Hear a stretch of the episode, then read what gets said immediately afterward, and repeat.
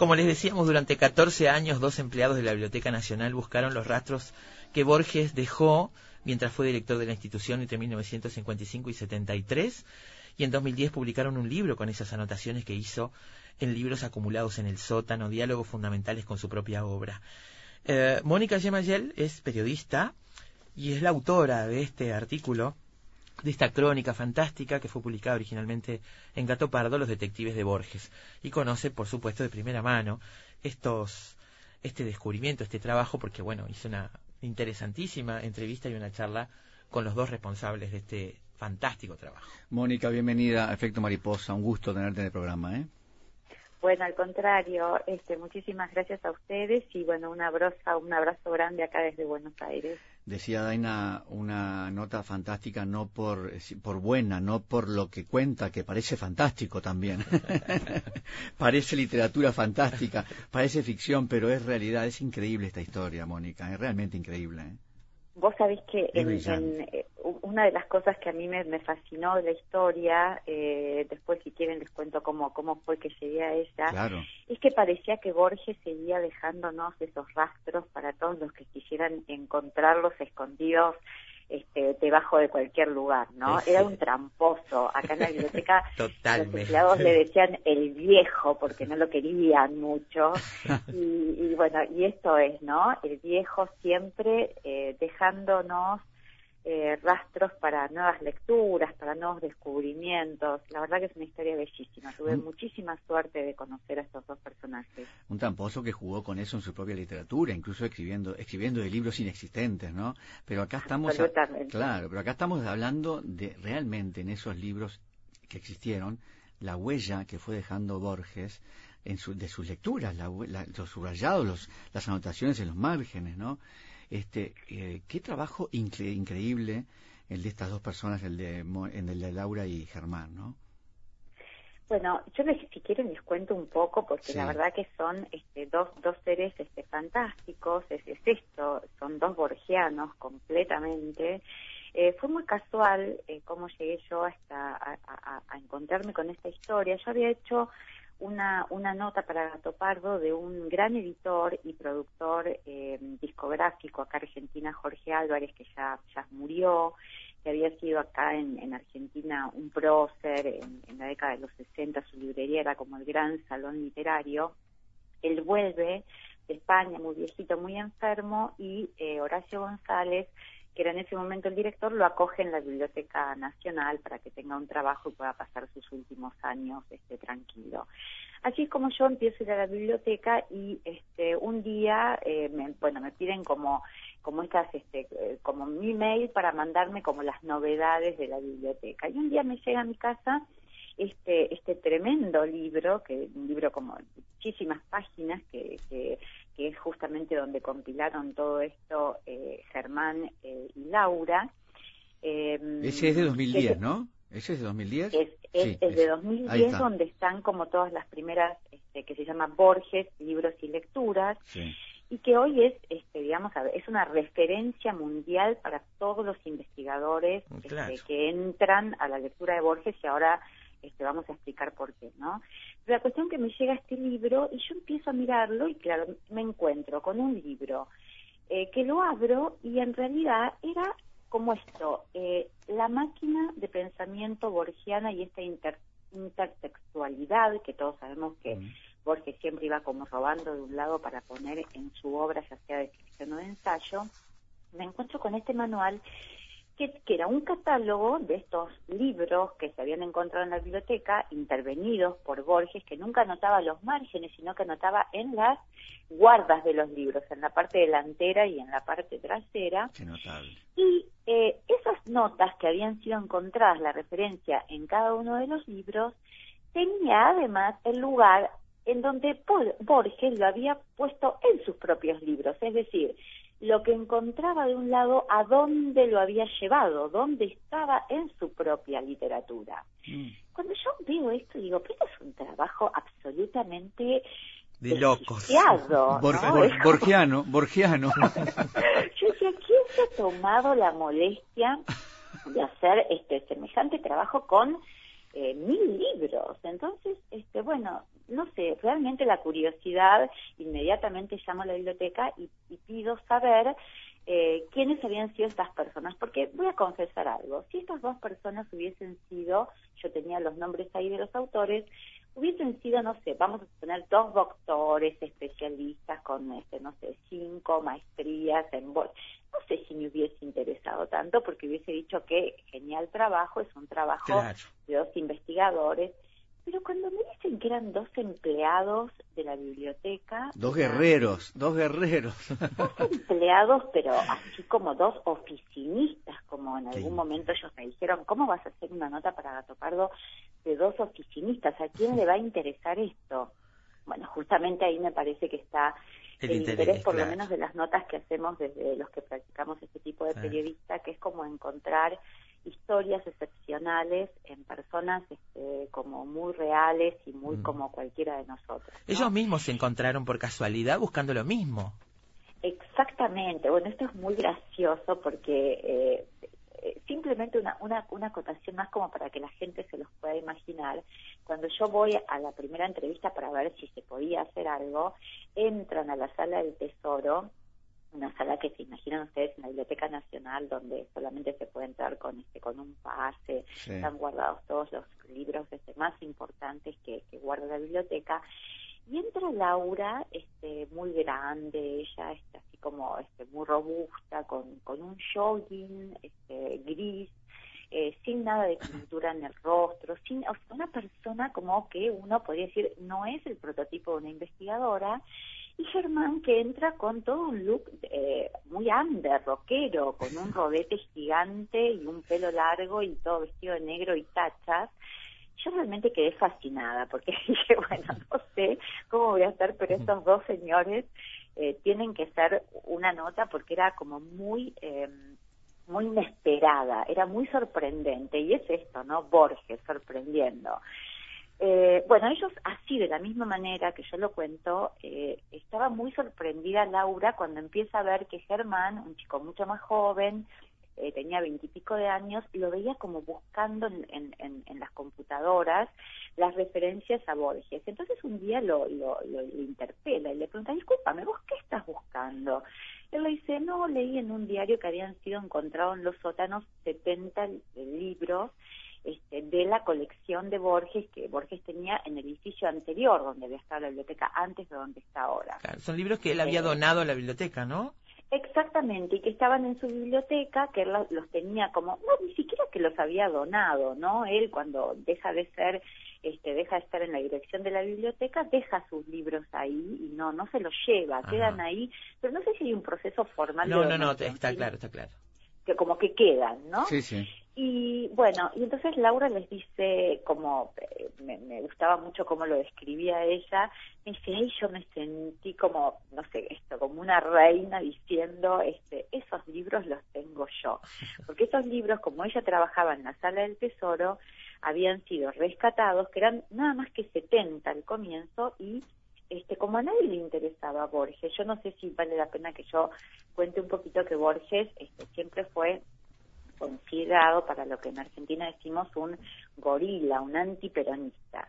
Y por supuesto que la Biblioteca Nacional este, estaba lleno de empleados que eran la mayoría, imagínense ustedes, en esta década, la década del 50, del 60, peronistas. Entonces, nadie lo quería al, que llamaban el viejo, al, al, Borges, que era el antiperonista. Entonces, nadie se preocupaba demasiado por los libros. Y la verdad es que el tiempo fue pasando y cuando en el 2000, eh, a fines de los 90, Laura se encuentra con estos libros, tampoco nadie quería mucho a Borges en la biblioteca. Y ella, que su papá la había introducido siendo un peronista en la, en la lectura de Borges cuando era un adolescente. Diciéndolo eso, es, diciéndolo, tú contás así, ¿no? Es un gorila, pero tomale, es lo que te va a gustar, ¿no? mejor escritor argentino. un buen padre, ¿no? un buen padre. o sea, tenés que verlo igual, aunque esté en las antípodas de mi pensamiento político. Y, y ella, este, bueno, queda fascinada y cuando encuentra esos 70 libros, ella que ni siquiera era bibliotecaria dice me voy a ocupar de estos libros. Y, lo, y bueno, y ahí empieza como esta especie de romance entre Laura y Germán también, porque ellos se, se, dicen que son como una especie como de matrimonio laboral, con muchas peleas, este, porque Germán era un riguroso que trabajaba, él este, justamente eh, estaba, ella estaba en la sala del tesoro y él estaba en el archivo histórico institucional. Entonces ella era como más así, como más callejera, más como, bueno, ir al frente, era parte del sindicato de empleados, eh, era una militante, y él era como más este, estudioso, pero bueno, él estudiaba farmacia de todas maneras, y ella este, eh, había estudiado cine un par de años y había abandonado. Así que estos dos este, enamorados eh, se encuentran, también hay que decirlo, en un momento muy particular del país, era el momento, la crisis del 2001-2002, Argentina abandonaba la convertibilidad, realmente se estaban pasando situaciones este, muy tristes en Argentina, la gente, es, una imagen como que ha recorrido el mundo de la gente revolviendo en la basura, ¿no? Este, para, para ver qué comer, la famosa irrupción de los cartoneros, ¿no? Juntando cartones para vender.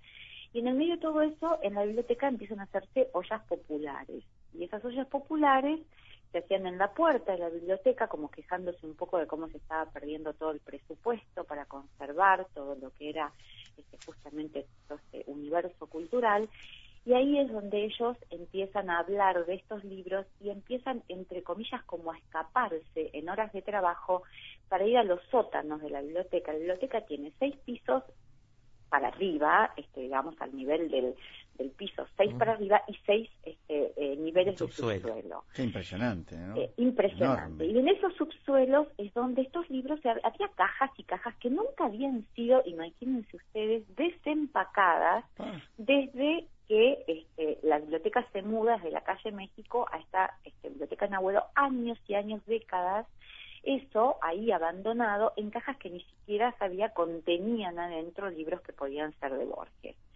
Bueno, y ahí empieza esta pesquisa. Ellos empiezan a desempaquetar esos libros, robándole horas al trabajo que tenían que hacer diariamente. Era una forma de escaparse de esa realidad terrible también, ¿no? Que había afuera, bueno, ahí viste con la clave. Yo creo que ellos encontraron en Borges, para mí, por eso la historia es absolutamente maravillosa, porque creo que a todos los que les gustan la literatura y los libros y las historias, eh, cómo hacemos para un poco alejarnos a veces de una este, realidad tan cruel y poder tener como ese descanso y ese momento de reflexión en donde nos huimos un poco, ¿no? De todo lo que nos daña tanto y creo que ellos iban a esos sótanos justamente a buscar eso, buscar ese refugio.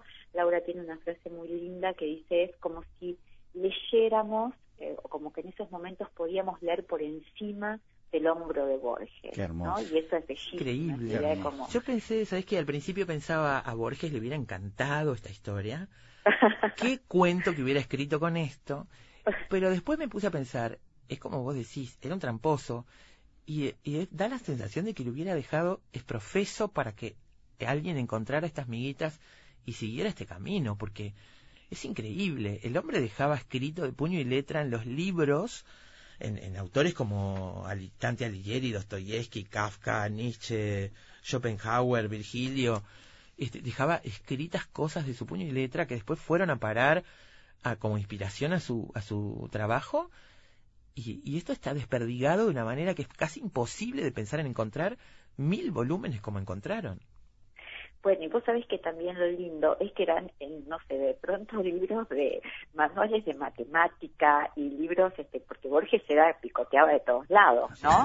Eh, y cuestiones, este, no sé, este, de budismo, eh, cosas, este, como así, como muy sofisticadas y otras cosas que eran como insólitas de pensar que realmente Borges podía leer. Bueno, él era un, eh, su primer amor fueron las enciclopedias, todos lo sabemos. Este, entonces, hay una mezcla muy, linda, pero ahí hay un tema que, que, por ahí este, todavía es más sorprendente para quienes nos están escuchando, que no, leyeron la nota, pero que está eh, totalmente, eh, se puede leer gratuitamente en la web de la de revista Gato Pardo, eh, están todos los detalles para los que quieren ir más allá de todos estos autores que estamos mencionando y el, y el proceso, digamos, ¿no? que tuvo que tuvo realmente este, este trabajo, que yo digo que es como haberse metido en la cabeza de Borges y haber visto cómo era esa máquina de pensamiento borgiana.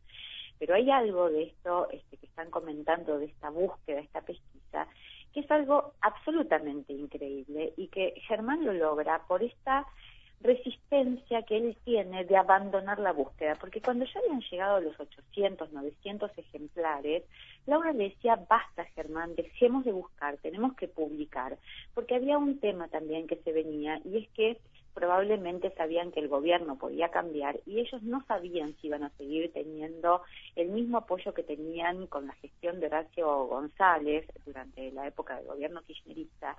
Y entonces tenían que sí, por ahí cambiaba la gestión y había como un cambio de política cultural o lo que fuese, este esto este manual gigante que iba creciendo digamos así este como como un como un monstruo este no pudiera ser publicado entonces Laura era la que más insistía en terminar, en darle ya un fin a esa búsqueda, y Germán, no, Germán bajaba y bajaba y se quedaba. Bueno, yo caminaba con él, les puedo asegurar que estuve con esta historia más o menos seis meses entrevistándolo, y yo caminaba y a veces estaba muerta de frío y él me decía, tenemos una vueltita más porque por ahí encontramos algo. y entonces te llevas el momento del encuentro, ¿no? Y yo ya estaba como congelada, seis pisos para abajo, a veces esos sótanos se llovían, se inundaban, bueno, todo muy fantasmal, muy increíble.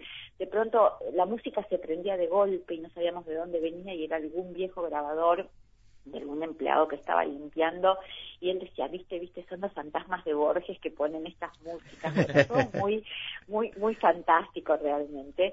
Y él en esta eh, como negación de abandonar la búsqueda encuentra en el año 2013, fíjense que ya estábamos como muy avanzados, ¿no? Ellos habían empezado esta búsqueda en el año 2002, para el año 2006, 2007 tenían como el corpus más más importante de todo lo que habían encontrado, porque los años más fructíferos fueron los primeros, obviamente, que eran donde los libros aparecían más rápido. Y en el 2013, y esto yo creo que realmente me emociona y no paro de contar esta historia y cada vez me emociona este, de la misma manera, él está arrodillado, está mirando las revistas Sur y de pronto en el número 122 de la revista Sur, que era una revista que dirigía Victoria Ocampo, donde se publicaban, digamos, este, bueno, todos estos comienzos de la literatura, todo lo que se traía de Europa, en febrero de 1944, Germán encuentra de puño y letra de Borges, que ya la conocía muy bien, la conocía perfectamente la letra, sobre el, el final de, de, uno de los cuentos de Borges, tema del traidor y el héroe, que estaba publicado por primera vez en ese número 112 de la revista Sur, él encuentra tachado y un final nuevo. Y ese final nuevo es el final que ese mismo año, en 1944, aparece en la primera edición de Ficciones de Borges. o sea que él encuentra en la revista Sur el, el, momento en que Borges corrige el final de ese cuento. Después de publicado en la revista, o sea, escribe sobre la sobre su propio cuento, es increíble es, es algo maravilloso. O sea, él encuentra la revista que Borges tuvo en su mano, el lugar en donde Borges dijo, no, este final así no, mejor lo voy a cambiar, y ese mismo año publica ficciones y aparece con ese nuevo final donde Germán encuentra este manuscrito y encuentra además este, dentro de esa misma, lo cual este, ratifica completamente que es la letra de Borges, una hoja con otras anotaciones de Borges de puño y letra. Bueno. Que ese es uno de los tesoros que tiene la Biblioteca Nacional hoy. Ese es, te diría, el gran tesoro, porque casi todos los manuscritos han quedado en, en manos de, la mujer de Borges, de Kodama, y en la fundación Jorge Luis Borges, y otras cosas que había con, con, manuscritos de Borges fueron vendidos, digamos, este, a, coleccionistas privados. Entonces, prácticamente, digamos, en el acervo cultural del Estado argentino no había nada de Borges. Y este va a ser, como hoy es uno de los grandes tesoros que tenemos este, guardados y que son del Estado Nacional.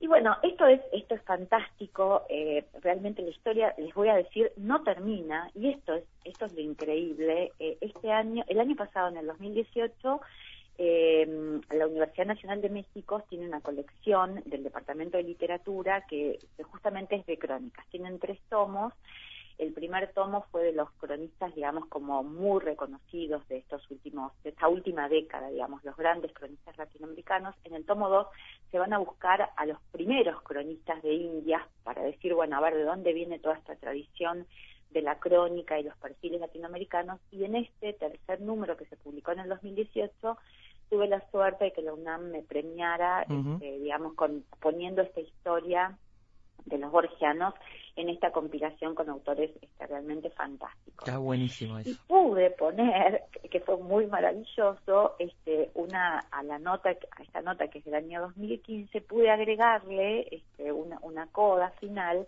y es que, bueno, esta nota termina con Germán preguntándole yo, bueno, ¿cuándo va a terminar de buscar, no? Y él dice, no va a terminar nunca de buscar, porque la, la Babel es infinita. Le digo, bueno, ¿qué, qué desearías? ¿Qué, qué, ¿Qué querrías? Y él me dice algo así, no recuerdo perfectamente, pero quisiera tener más praderas vírgenes, es decir, como encontrarse de vuelta en ese subsuelo por primera vez. Bueno, la gran noticia, que es la que puedo agregar en, en, el, tomo este número 3 de Crónicas, este, haciendo esta coda, la nota, es que la Biblioteca Nacional compró la, la, la biblioteca a la familia de Bioy Casares su gran amigo. Con lo cual están ahora Laura y Germán haciendo la misma búsqueda. toda la biblioteca de Bioy uh, para felices qué felices qué bueno. Qué maravilla. Así que eh, probablemente tengamos un nuevo este libro con todas estas nuevas perlas maravillosas de Borges anotados en, los libros de Bioy Casares y de Silvino Campo también. Mónica, seguramente volveremos a hablar entonces cuando aparezca algo allí. Te mandamos un abrazo. Eh, esto, esto daría para, a ver, hacer un programa de dos horas solamente contigo, porque es fascinante lo que estamos escuchando te, escuchamos con muchísima atención y nos quedamos con muchas ganas de hacerte muchas preguntas, pero se nos terminó el tiempo.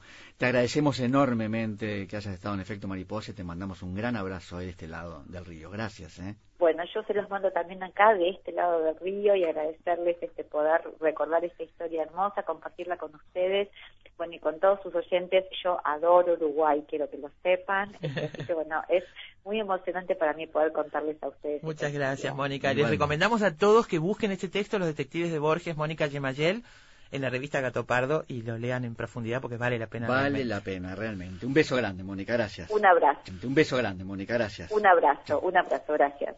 Amigos, la Biblioteca de Babel. Después de la pausa viene Carolina Mola y la Biblioteca del Castillo del Parque Rodó.